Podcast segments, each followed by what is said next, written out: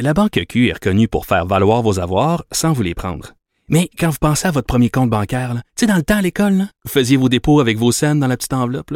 Hmm, C'était bien beau. Mais avec le temps, ce vieux compte-là vous a coûté des milliers de dollars en frais, puis vous ne faites pas une scène d'intérêt. Avec la Banque Q, vous obtenez des intérêts élevés et aucun frais sur vos services bancaires courants. Autrement dit, ça fait pas mal plus de scènes dans votre enveloppe, ça. Banque Q. Faites valoir vos avoirs. Visitez banqueq.ca pour en savoir plus. Elle ne tourne jamais sa langue cette fois avant de parler. Geneviève Peterson, féministe assumée.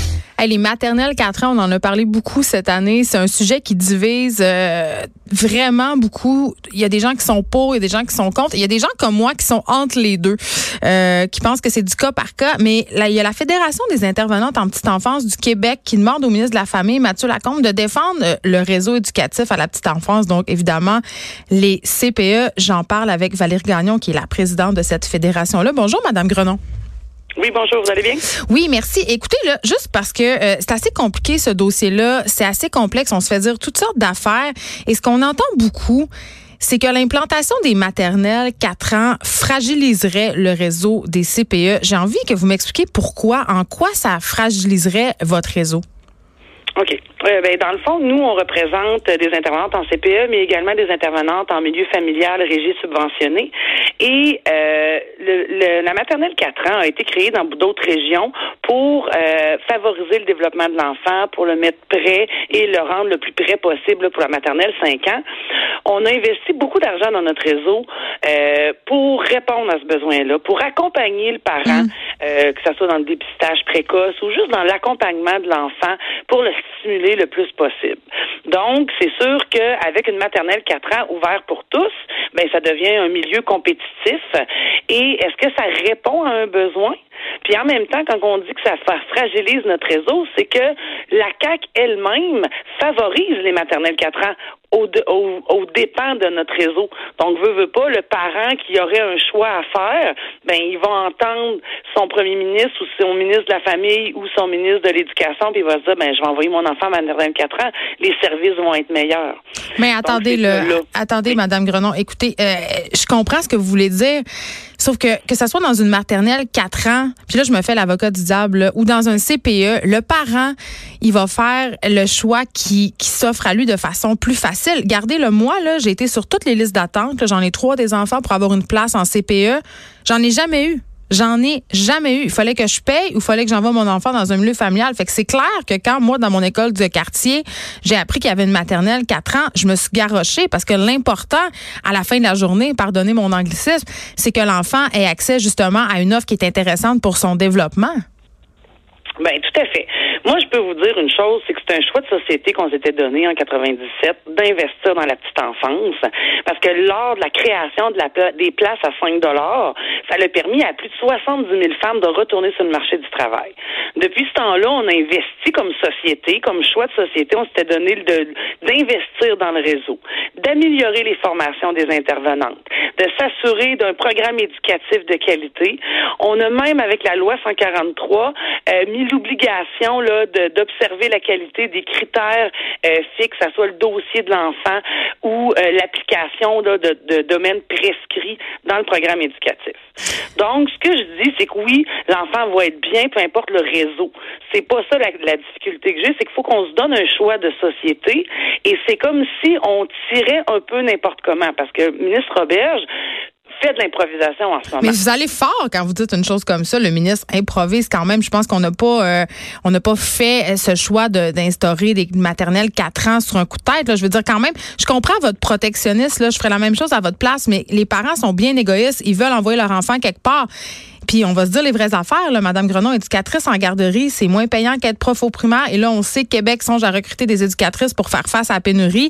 Vous avez pas. C'est sûr que vous êtes perdant dans cette situation-là, mais les parents sont gagnants. Je suis désolée, mais c'est quand même ça la réalité.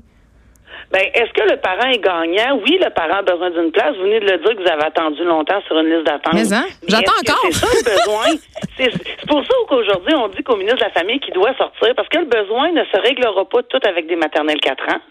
Le besoin, il est criant au niveau des places.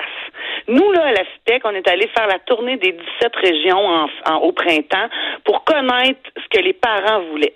Et les parents ont dit, comme vous venez de me le dire, c'est une place que j'ai besoin. Mais ben oui, nous on s'en fout que ce soit en maternelle ou au CPE, c'est la même affaire. Ben, si c'est la même chose, il y a eu beaucoup d'investissements faits dans le réseau pour améliorer notre réseau. Puis dans le même ministère, dans le même, dans le même gouvernement, excusez-moi, Lionel Carman a annoncé agir tôt. Parce qu'on doit agir dès 18 mois pour être sûr de, de déceler des problématiques, de soutenir le parent. Ben, c'est pas à 4 ans qu'on décèle ça, c'est à 18 mois.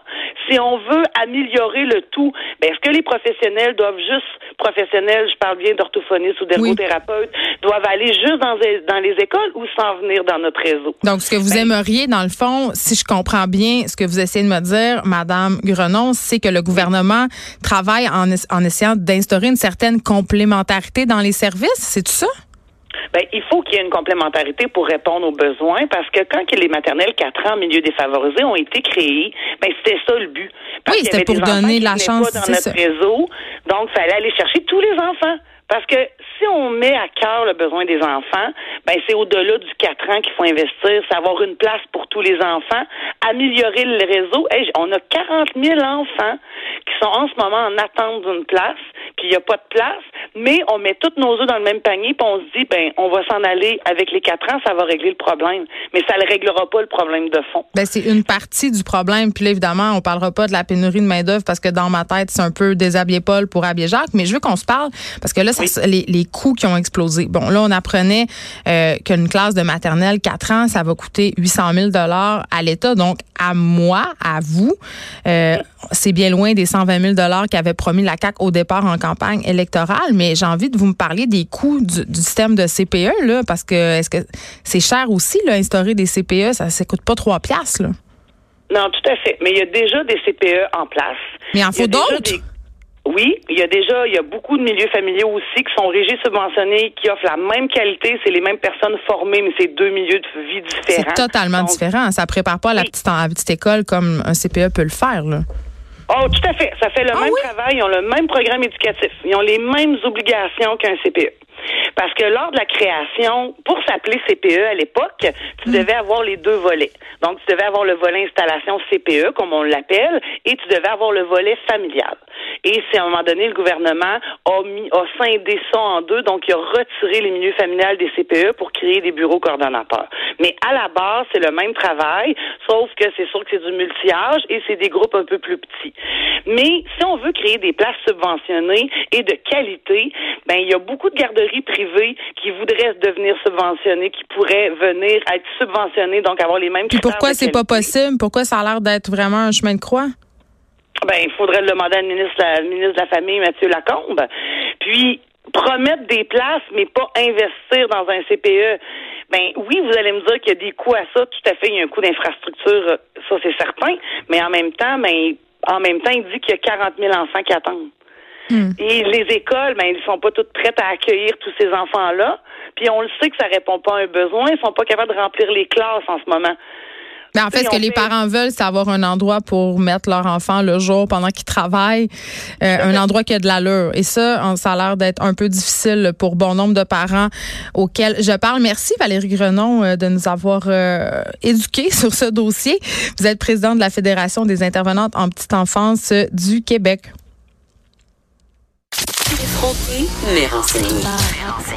Les